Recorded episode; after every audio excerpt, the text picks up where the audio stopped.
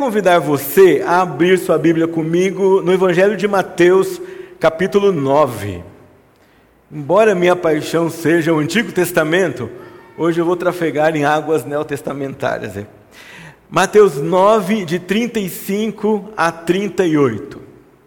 Vocês podem, assim como estão, acompanhar a leitura da palavra do Senhor. Mateus 9, 35 a 38. E Jesus percorria todas as cidades e aldeias, ensinando nas sinagogas, pregando o evangelho do reino e curando todo tipo de doenças e enfermidades. Ao ver as multidões, Jesus se compadeceu delas, porque estavam aflitas e exaustas, como ovelhas que não têm pastor. Então Jesus disse a seus discípulos: A seara é grande, mas os trabalhadores são poucos. Por isso, peçam ao Senhor da seara que mande trabalhadores para a sua seara. Até aqui. Amém. Talvez uma das perguntas que apareçam na cabeça de alguém que inicia oficialmente sua vida ministerial, porque a gente já tem ministério mesmo sem ser pastor, né? Todos os crentes têm ministério. Mas Alex hoje inicia uma nova etapa, né? vai ser reconhecido, recebido, empossado de autoridade pastoral na sua igreja e denominação. Uma das perguntas que talvez apareçam na nossa mente é: qual é a maneira certa de ser pastor? Como fazer as coisas da maneira certa? Como ser um bom pastor? E a melhor maneira de responder essa pergunta é olhar para as Escrituras e ver quais são as respostas que elas podem nos oferecer. Aqui neste livro há exemplos de vários pastores. Posso lembrar alguns para vocês: Pedro, Paulo, Tiago, Barnabé, André e muitos outros que foram comissionados por Jesus para pastorear as primeiras igrejas. Mas ao ver a vida desses gigantes, fica bem claro para nós que o melhor exemplo, o maior exemplo, aquele que vai ser mais claro para nós, é o próprio Senhor Jesus porque esses outros todos são imitadores deles. E aqui já há uma implicação bíblica para nós. Nós, os pastores, somos representantes desse supremo pastor da igreja, desse iniciador da igreja e desse que é o fundador e aquele que um dia vai nos receber de volta na glória para enfim e eternamente nos pastorear. O pastor é como a figura de Jesus Cristo andando perto dos seus discípulos da sua membresia. Paulo, escrevendo aos crentes, disse uma vez: Sede meus imitadores, como eu sou de Cristo. Pensando nessa verdade, eu me lembrei de uma história que Cassie Cartens conta no seu livro O Mundo Precisa de um Pai. Ele conta sobre a importância do pai e ele diz que um dia o pai colocou seu filho para dormir. E então deu boa noite, apagou a luz e ia saindo do quarto quando o filho disse: Pai, será que você pode ficar comigo hoje à noite? E o pai gentilmente se virou para o filho e disse assim: Olha, você tem que se lembrar, Deus está com você, fique tranquilo, Ele vai passar aqui a noite toda, Ele vai cuidar de você. Mas o menininho olhou para o seu pai e respondeu: Papai, eu sei que Deus está comigo, mas hoje eu precisava de um Deus com pele. Eu precisava do Senhor aqui perto de mim. De certa forma, o pastor é Jesus com pele, é Deus com pele perto do seu rebanho. Porque nós não vemos a Jesus, mas nós vemos nossos pastores. O pastor é como a voz de Deus em meio à confusão, é como o consolo de Deus em meio ao sofrimento, é como a orientação do Senhor em meio às decisões difíceis. O próprio Jesus, em João capítulo 10, se coloca como pastor. Ele diz que eu sou o bom pastor e o bom pastor dá a vida pelas suas ovelhas. João Calvino, ao comentar esse texto, afirma o seguinte: O bom pastor dá sua vida pelas ovelhas. Com base no extraordinário afeto que ele nutre para com as ovelhas, ele mostra quão veridicamente ele age em favor delas no caráter de pastor pois ele se sente tão ansioso pela salvação delas que nem mesmo poupa sua própria vida. Daí se segue que aqueles que rejeitam a guarda de um pastor tão bondoso e confiável são excessivamente ingratos e merecem morrer centenas de vezes e se expõem a todo tipo de males.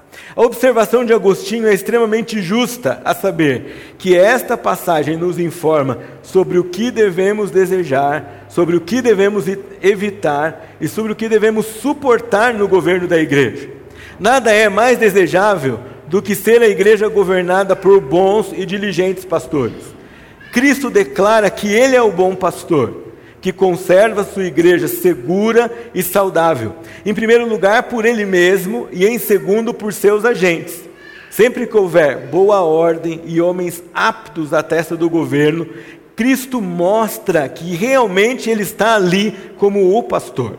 Mas também há muitos lobos e ladrões que, travestidos de pastores, perversamente dispersam a igreja. Seja qual for o nome que tais pessoas assumam, Cristo adverte que é nosso dever evitá-los. Pedro também, quando escreve a sua carta e exorta os presbíteros, ele coloca a figura de Jesus como supremo pastor e pessoa para a qual todos nós, seus auxiliares, seus representantes, devemos olhar e nos inspirar para o exercício do trabalho pastoral. Com base nisso, eu quero olhar com vocês para esse texto que lemos e extrair daqui três lições de Jesus para todo pastor, para nós. Três lições de Jesus para você, Alex, que hoje inicia essa carreira, esse ministério, essa etapa na vida que é tão especial. A primeira lição é: o pastor é trabalhador, mas a obra é de Deus. Que discípulos privilegiados esses! Eu me lembro uma vez antes de ir ao seminário, que passou a nossa igreja uma missão, pregando ministério de curto prazo. Assim, você vem conosco, nós vamos treinar você por três meses e depois você vai ser missionário. E queriam nos levar para um país na América Latina, sem qualquer preparo mais elaborado. E o pastor da nossa igreja já era um pastor bem experiente. E numa conversa conosco, ele nos sentou e disse assim: Meus jovens, eu trocaria todo o meu preparo teológico e todos os meus anos de ministério por três anos aos pés de Jesus, como aqueles discípulos tiveram. Como eles eram privilegiados. Não, nós não podemos comparar nada a esse tempo que esses homens é, viveram. E eles puderam ver como Jesus era engajado no ministério e trabalhador.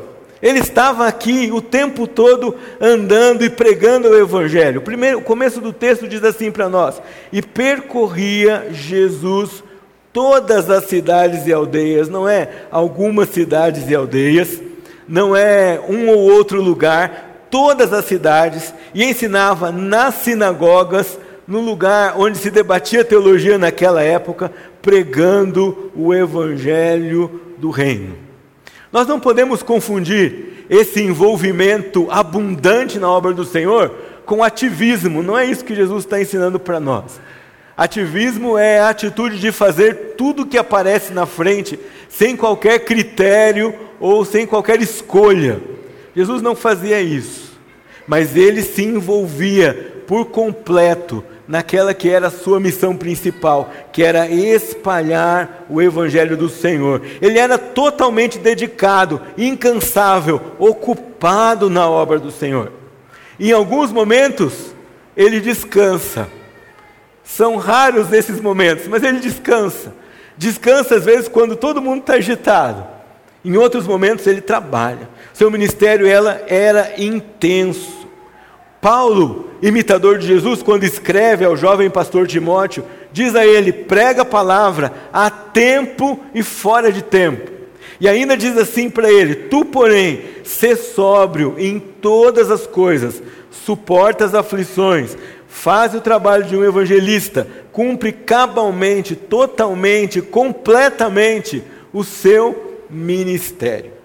Quando Mateus escreve aqui sobre Jesus, é a segunda vez no capítulo 4, ele também usa a expressão que Jesus percorria cidades, aldeias e ensinava todo o tempo.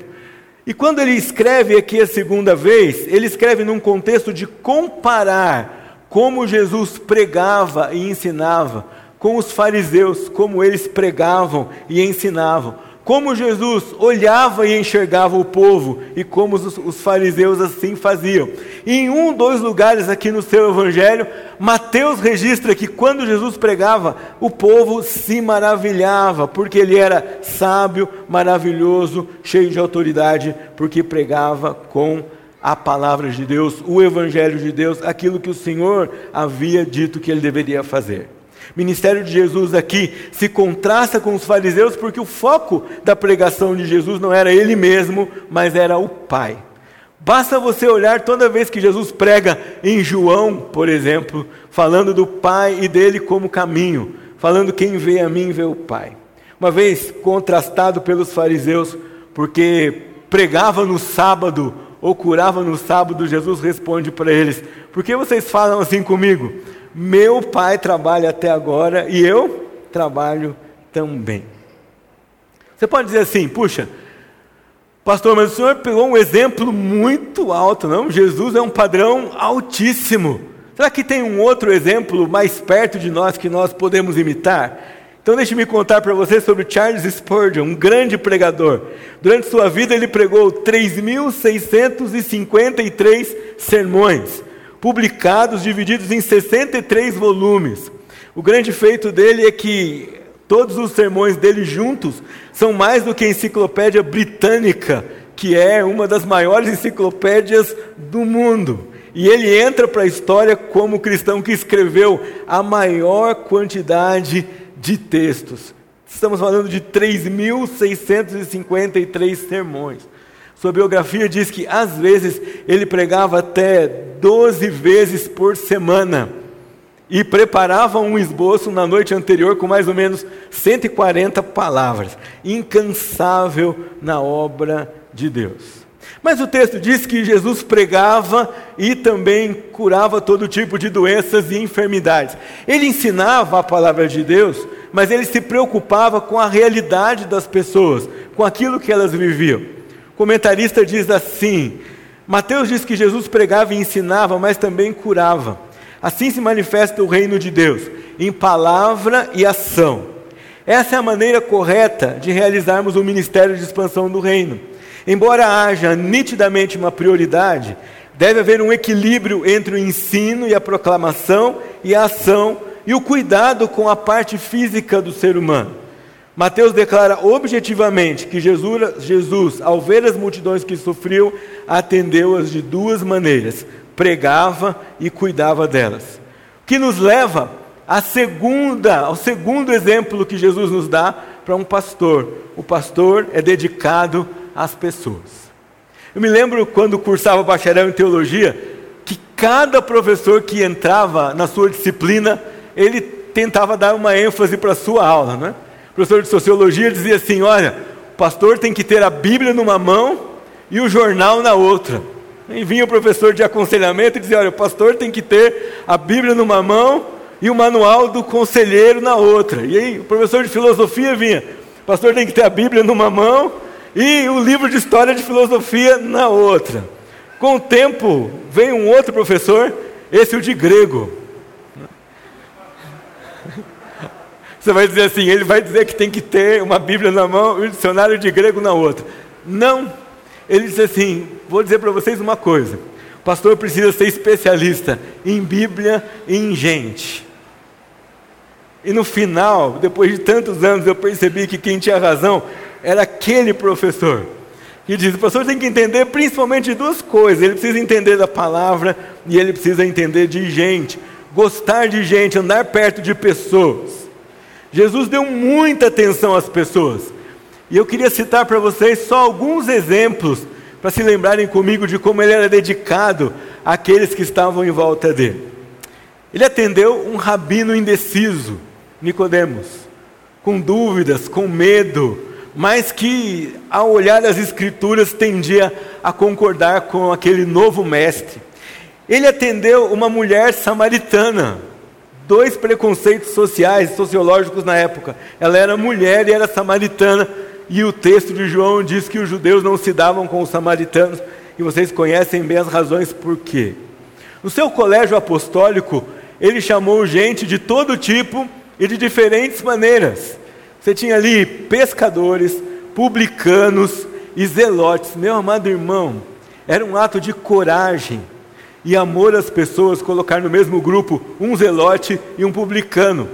Arqui-inimigos socialmente falando, mas ele se dispôs a andar com esses doze e a cuidar deles e a tolerar quando eles estavam crendo ou duvidando e a ensiná-los com toda paciência. Ele foi à casa de um publicano tomar refeição. Ele ouviu o pedido de uma mulher estrangeira, cirofenícia, que demonstrou na época mais fé do que aquelas mulheres judias que estavam à sua volta. E ela insistiu e ele atendeu a sua mulher, aquela mulher, perdão. O que todos esses episódios têm em comum? A compaixão do pastor Jesus que o movia em direção às pessoas. E compaixão aqui no Novo Testamento é mais do que uma pena, é mais do que um sentimento de misericórdia, é o mais profundo e sincero desejo que você pode ter de acudir alguém.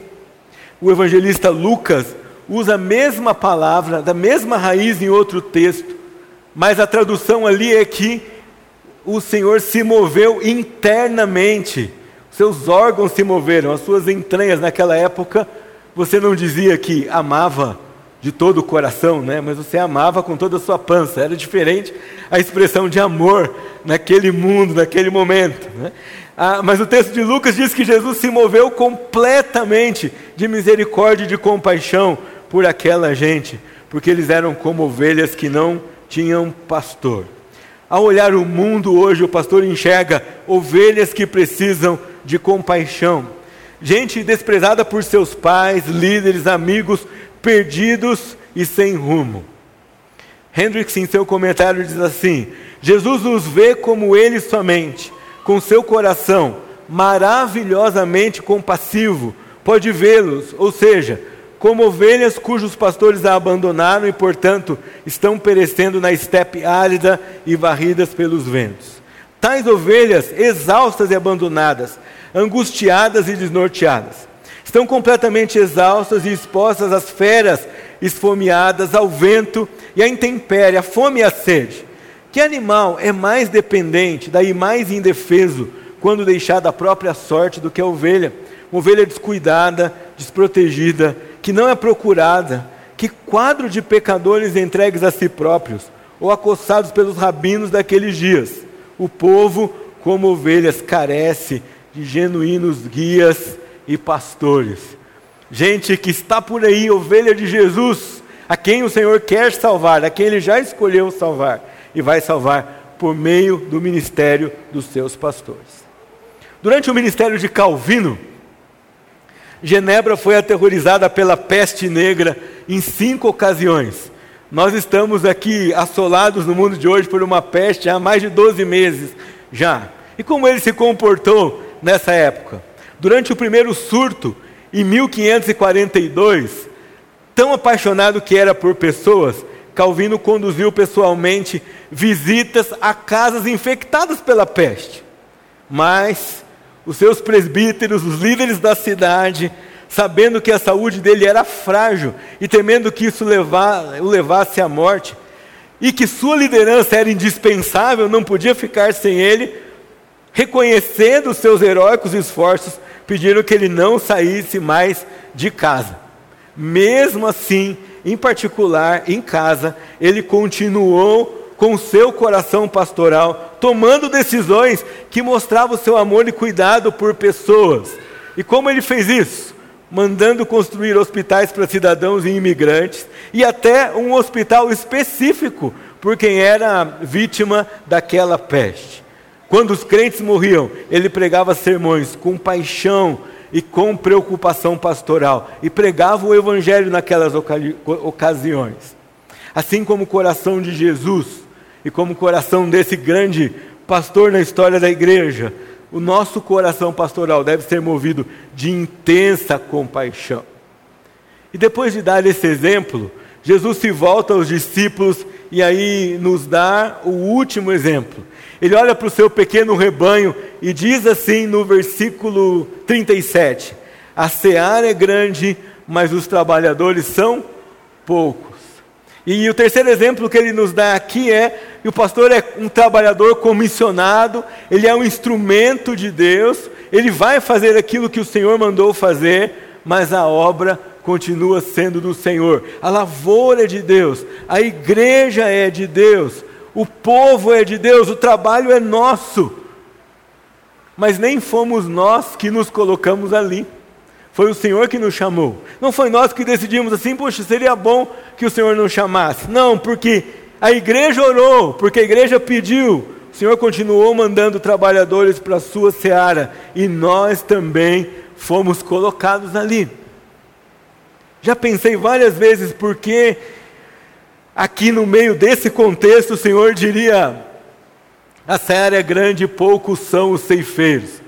Rogai ao Senhor que mande trabalhadores da seara. Só que ele não promete, porque vocês vão rogar, a seara vai se encher. De fato, nós temos visto em toda a história da igreja que sempre há poucos trabalhadores.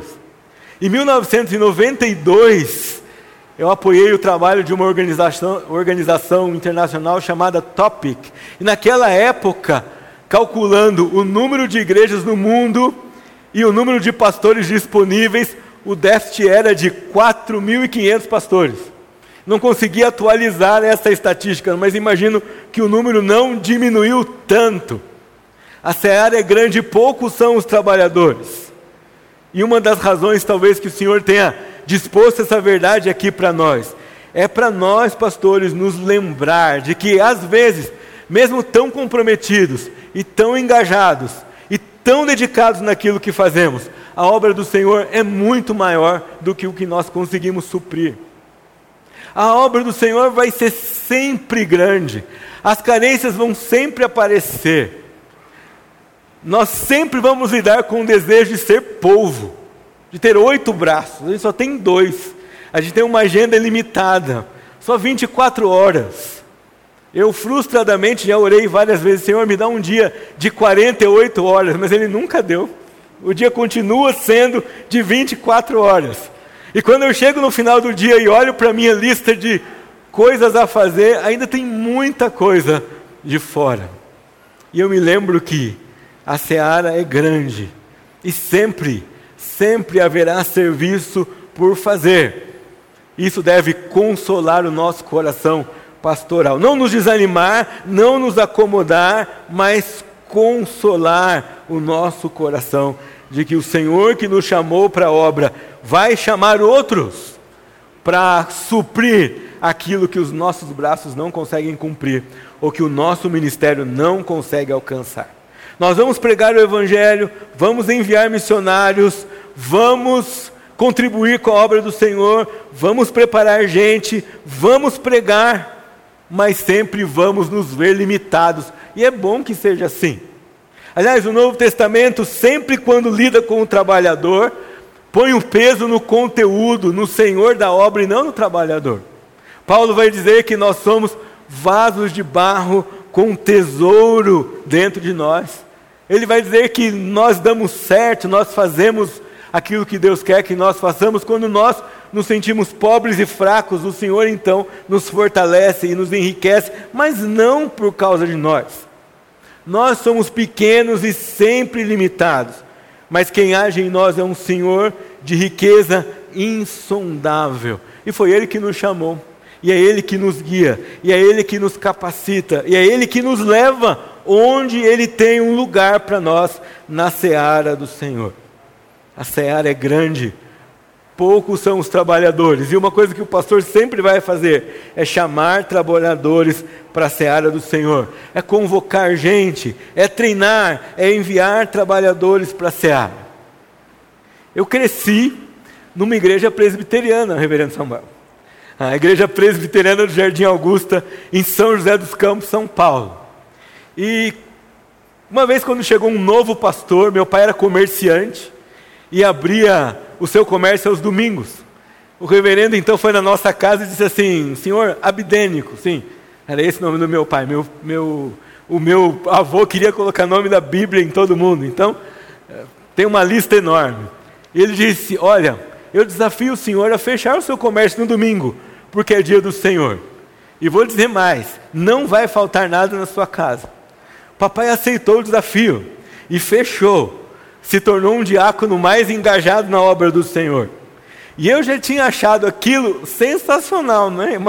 Eu devia ter os meus 9, 10 anos e falei, puxa, esse pastor conseguiu fazer o papai fechar o açougue nos domingos.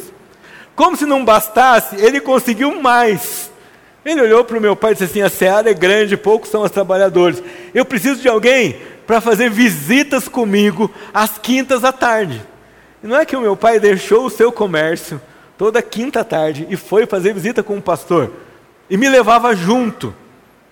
Aquele tempo de visitação pastoral foi como uma convocação do Senhor para o meu coração desde pequeno.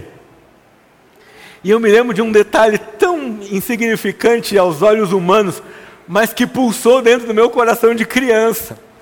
O pastor tinha uma Brasília, e naquele para-brisa grandão tinha um adesivinho aqui no canto, assim, olha, sou ministro do Evangelho. E tinha uma cruz no meio. Cada vez que eu olhava para aquele adesivo, o meu coração disparava. E eu dizia assim: um dia eu vou ter um adesivo desse no meu carro. Né? Era o Senhor chamando uma criança, desde pequeno, para a sua obra, a olhar para a sua obra. A obra que é do Senhor.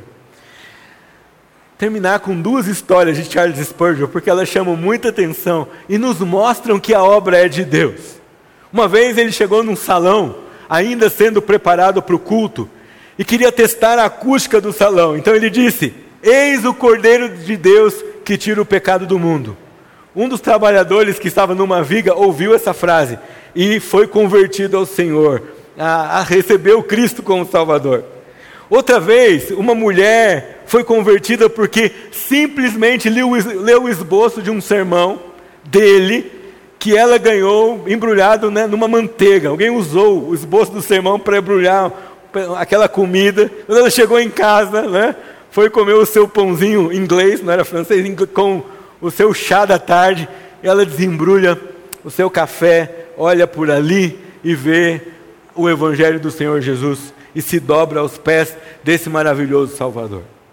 Pastor, tem muitos desafios e Cristo deixa aqui para nós três exemplos, pelo menos, que nós devemos seguir para sermos bons pastores. O pastor é abundante na obra do Senhor, mas não é ativista. Ele faz aquilo que o Senhor mandou e não tudo o que aparece para fazer.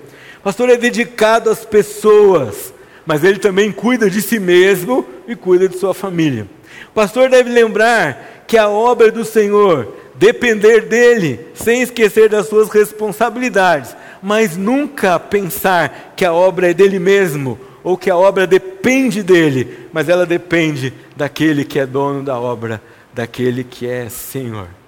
Alex, nós oramos, é? minha família ora por você e por sua família, pedindo ao Senhor, rogando ao Senhor, agradecendo que Ele chamou você para essa obra e pedindo que Ele faça de você um pastor segundo o coração dele.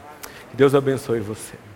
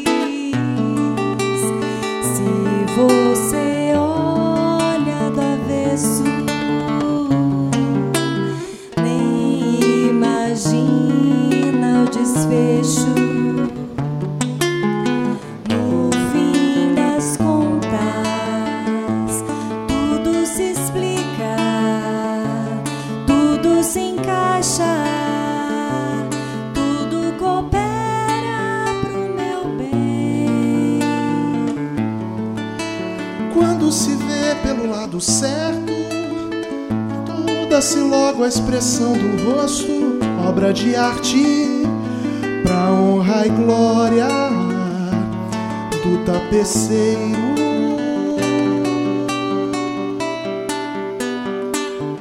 Minha vida é obra de tapeçaria, tecida de cores alegres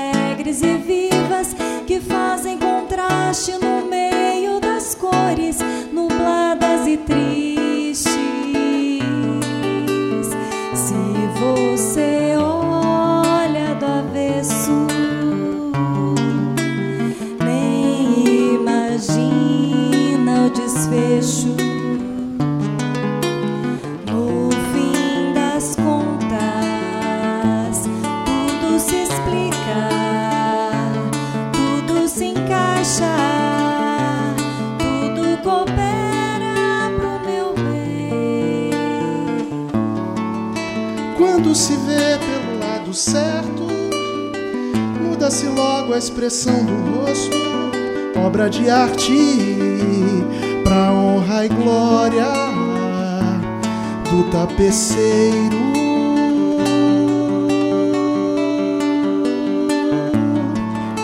Quando se vê pelo lado certo, todas as cores da minha vida dignificam a Jesus Cristo, o tapeceiro.